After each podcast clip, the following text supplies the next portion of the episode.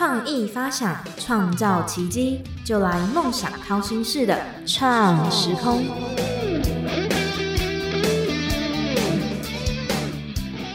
欢迎收听《梦想掏心式的创时空》，我是景景。新创对于现代人来说，已经不再是陌生的词汇。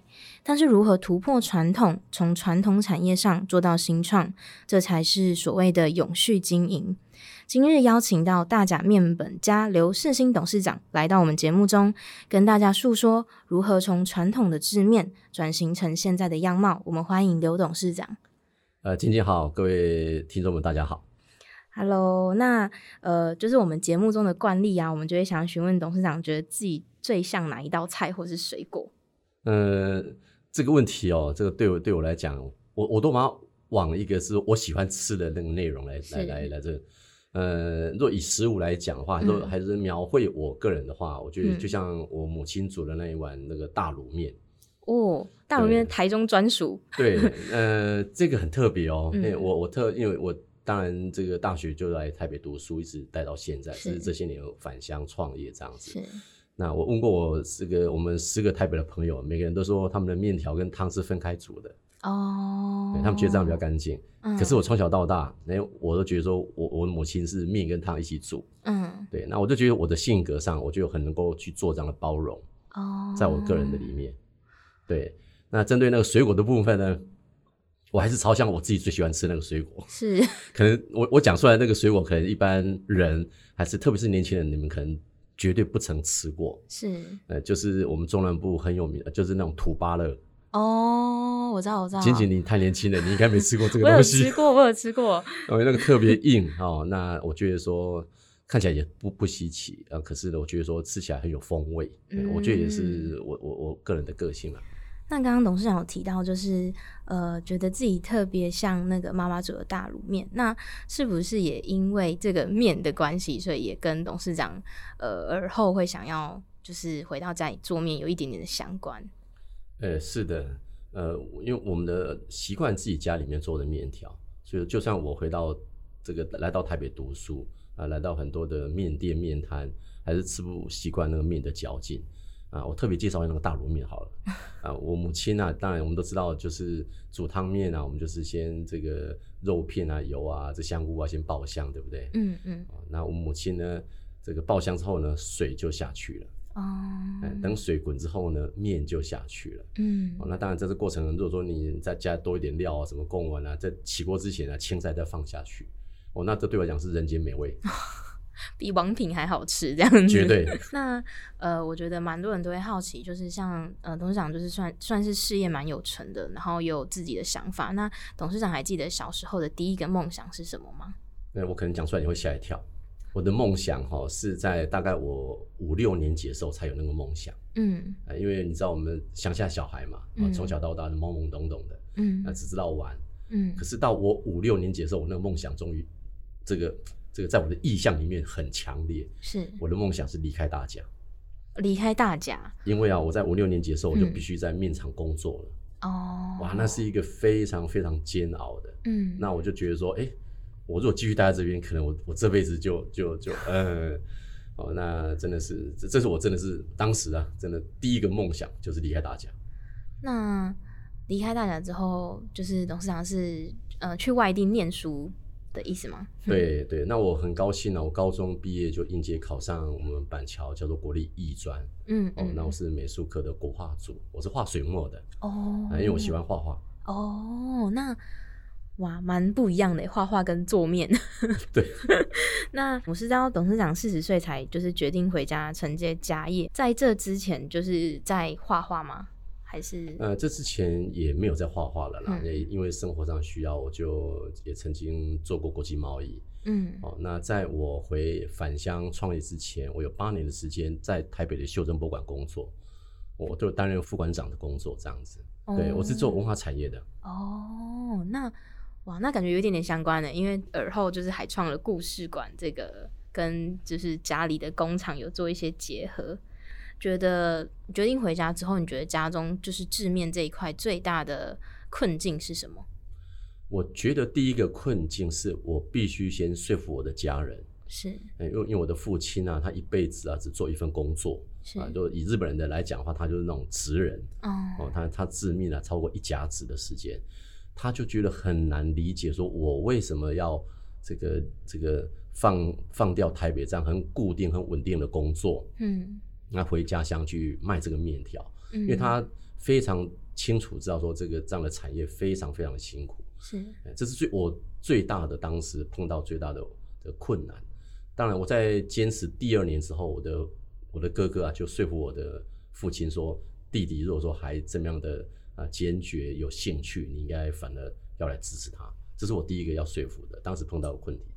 那所以是再加上是跟哥哥一起做，没有，当时就是我自己创业了，因为我是先把这个品牌啊、诞生在台北，所以我将近有八年的时间都在台北啊、艺人公司，我就这样创业起来了。哦，那呃，在这个转型，就是呃，不再坚持传统的字面，想做一些新创的东西，这个的最初的构想是怎么出来的？因为我当时呃，在这个修正博物馆做文化产业的时候，我发现说这个产业非常非常的独特啊。那当我发现如果说这个产业是没有人跟你竞争的时候，你就有机会嗯啊。所以我是因着这样的关系，我发现就是说字面的同业没有人在做品牌。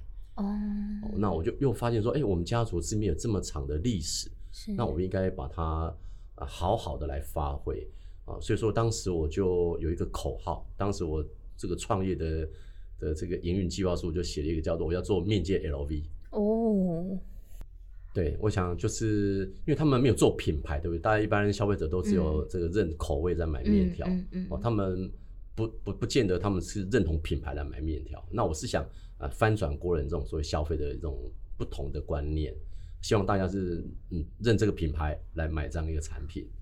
那刚刚有提到，就是最一开始回到家最大的呃困难是说服爸爸。嗯那在转型的过程遇到最困难的事情，当然，就是也是我父亲他当时所担心的问题啦。嗯他觉得说你卖这个价位已经呃这个跳脱出一般传统面条的那种所谓的销售的价格是、啊，所以说我就是自己要去突破。是我觉得我这个产品到底要卖给谁？嗯哦，那当然是我自己也很也很多朋友帮忙了，就很多机会露出。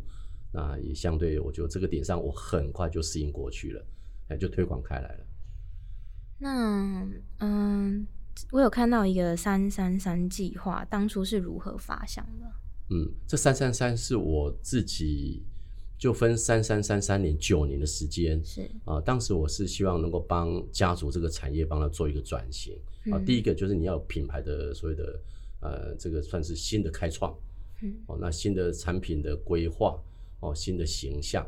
哦，那因为我总认为我们台湾人呢制作好的产品很多，嗯。可是大家都只认真做产品，可是不愿意认真给他一个好的名字哦哦，好的形象包装。是哦，所以可能，所以我前三年就是希望做一个这样的一个打底的工作。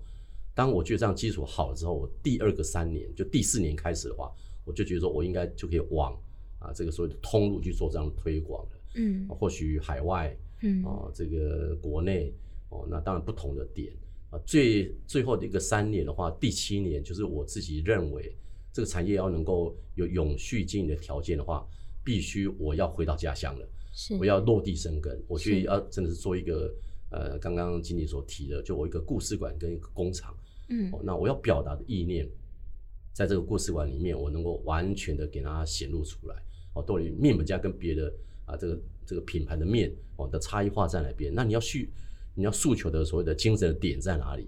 那我希望在这个啊我的面本家的故事馆里面 能够完整的呈现。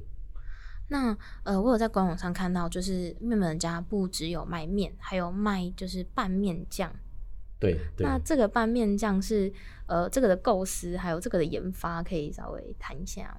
这个这个的构思很久呢。其实、当时如果说我在十几年前也跟着大家啊搭上这个所谓的拌面风的话，我可能跑得比现在快很多。哦，哦，那当然我们也有这样的拌面，只是我们的面是挂面，就直面啊，不像一般的拌面是像关庙面一样嗯方块的还是圆的。嗯哦，那当然我为什么会这么晚把它开发出来，是因为我要找到一个好的酱料，嗯，这个酱料是没有添加的。嗯哦，那我们知道，就一般就是说他们用的这个调理包哦，就比较有一点点这个添加的一个所谓的这个呃这个原料。嗯，那我有在，就是我也有看到，就是呃面就是不只是单纯的一个口味，它是有非常多种，然后还有盐，就是融合了在地的芋头等等之类，也可以请董事长稍微。好，我我想大家都知道这个这个芋头啊啊是大甲的这个名产嘛哈，嗯啊大甲也是这芋头的故乡。那为什么会有好的芋头？是因为它有很好的水质哦，因为我们刚好介于这个大安溪跟大甲溪之间，那水质非常好。那所以我就用了我们大甲冠军的芋头啊，去把它做低温干燥磨成粉啊，那添加在我们的面条的里边，有特别的风味哦。再加上我也用了有机的所谓的乌龙茶粉，很有我们台湾味道，对不对？就像我们到日本都会吃什么绿茶面或抹茶面，嗯，哦，那我觉得我们台湾人也是有这个乌龙茶嘛，嗯，哦，那我们就把它做成这样乌龙茶面。一过几年前在香港都卖的非常好，嗯，包括在还没有疫情之前，很多。啊，背包客、自由行的游客，特别日本、韩国，嗯，哦，这个香港、澳门的朋友们都很喜欢买这个啊乌龙茶面，因为也很有台湾特色。对，那刚刚提到故事馆，那当初创办故事馆的构想是什么？我就是真的想把袖珍博物馆堂搬到大甲去。哦，所以说我就花了请我的好朋友，也是目前台湾的第一把手，就是这个袖珍的艺术作家黄峰。然黄老师，嗯，他花了三年的时间啊，把这个我从小到大的那个当时对面场的那个空间的那个概念，那他就把它真的是这个实化出来哦。那如果大家有机会到我那个故事馆去参观的话，我我使用的那个木那个箱子呢，啊，也就是我们当时我们啊这八十八年前那个面场所使用那个木箱，嗯，把它做成的。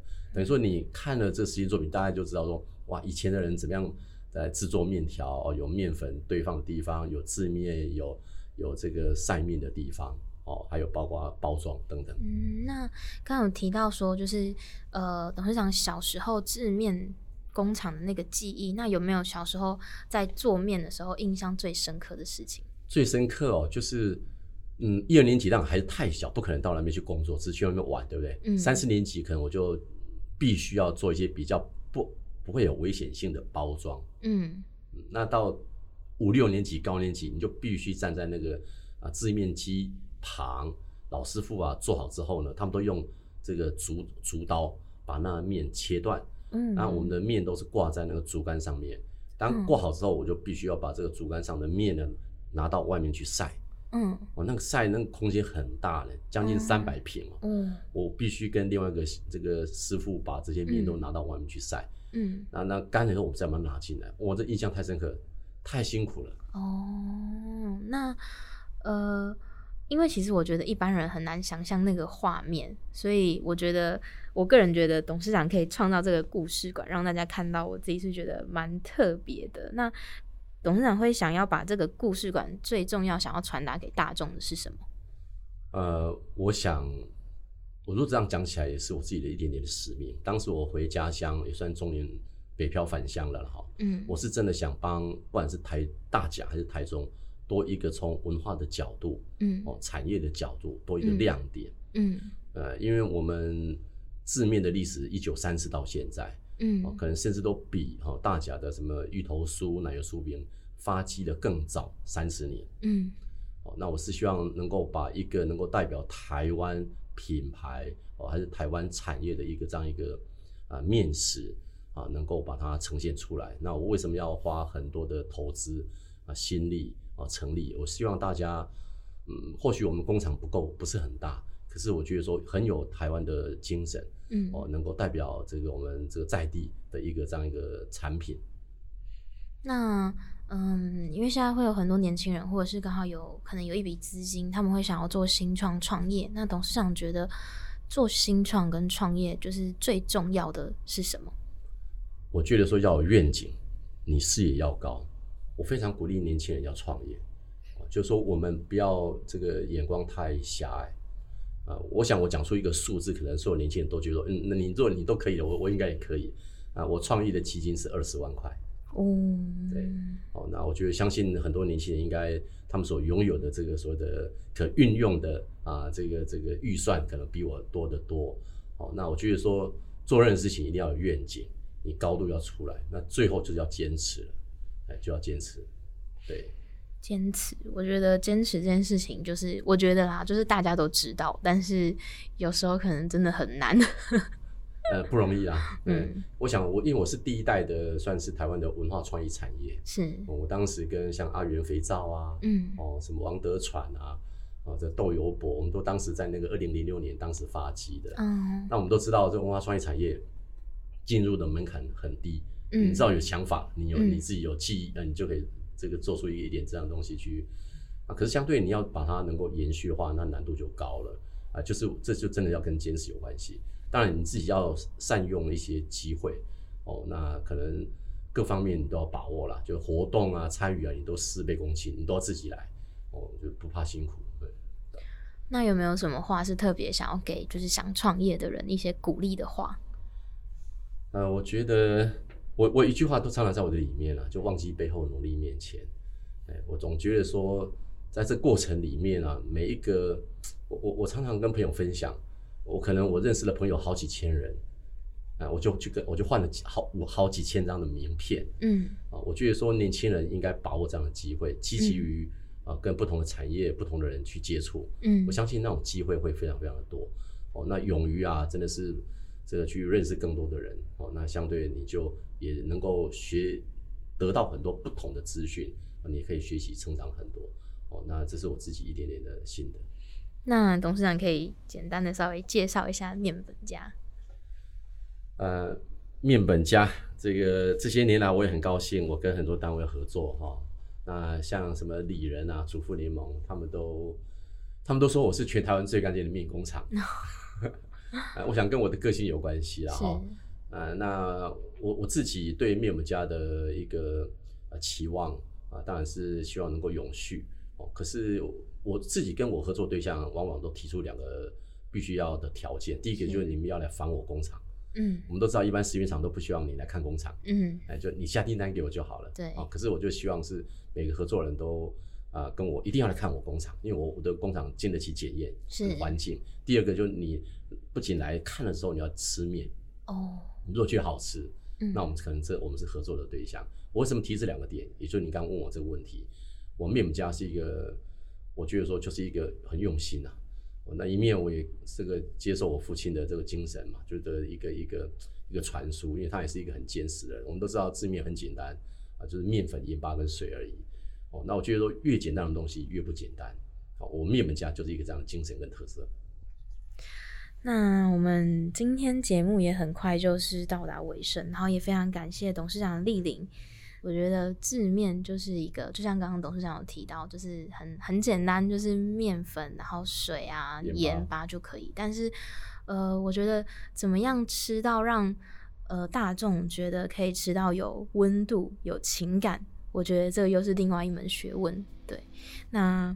呃，想知道如何创业的秘诀吗？那就不要错过下周的创时空哦！梦想掏心事，掏尽天下事。我们谢谢刘董事长，我是景景，拜拜，拜拜，敬你，拜拜。